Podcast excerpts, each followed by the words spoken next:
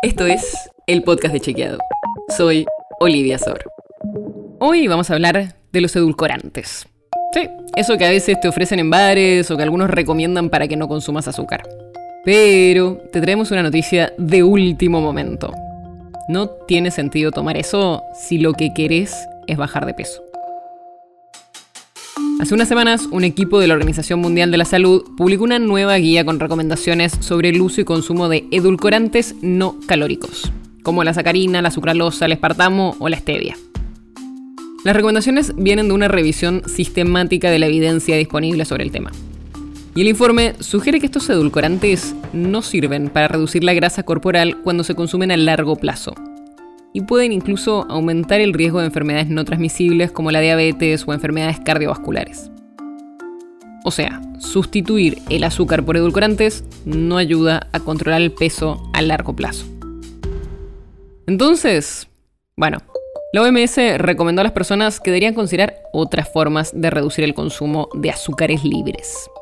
Y esto está en línea con la nueva ley de etiquetado frontal acá en Argentina, donde una de las leyendas que tienen que tener los productos es el de contiene edulcorantes no recomendables en niños y niñas. Ah, y algo muy importante, la OMS aclara que esta recomendación se aplica a todas las personas, excepto a quienes padecen de diabetes preexistentes. ¿Y qué podemos hacer? Por ejemplo, en vez de edulcorantes, la recomendación es consumir alimentos con azúcares naturales, como la fruta o alimentos y bebidas no azucarados. Y obviamente esto no quiere decir que de ahora en más haya que dejar de consumir edulcorantes por completo.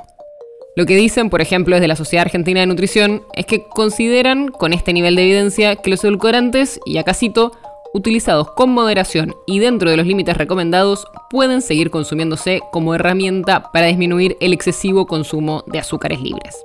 La recomendación más de fondo es reformular nuestros consumos y modificar los umbrales de sabor en cuanto a los dulces.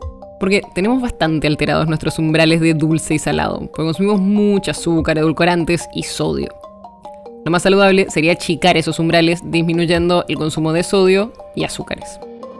La nota sobre la que se basa este episodio fue escrita por Enrique Garabeitian. Si quieres saber más sobre esto y otros temas, entra a chequeado.com o seguinos en las redes.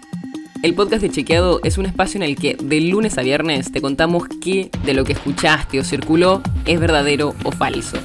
Te traemos datos para que puedas entender mejor las noticias. Si tienes una idea, algún tema del que te gustaría que hablemos en un próximo episodio, escribinos a podcast.chequeado.com. Y si te gustó este episodio, seguinos en Spotify o en tu app de podcast favorita y recomendanos a tus amigos. Es una producción de Chequeado, producción colaboración con Posta. La producción está a cargo de Martín Slipsuk y Sebastián Chávez. Y la edición es de Nacho Guarteche. Yo soy Olivia Sor. Hasta mañana.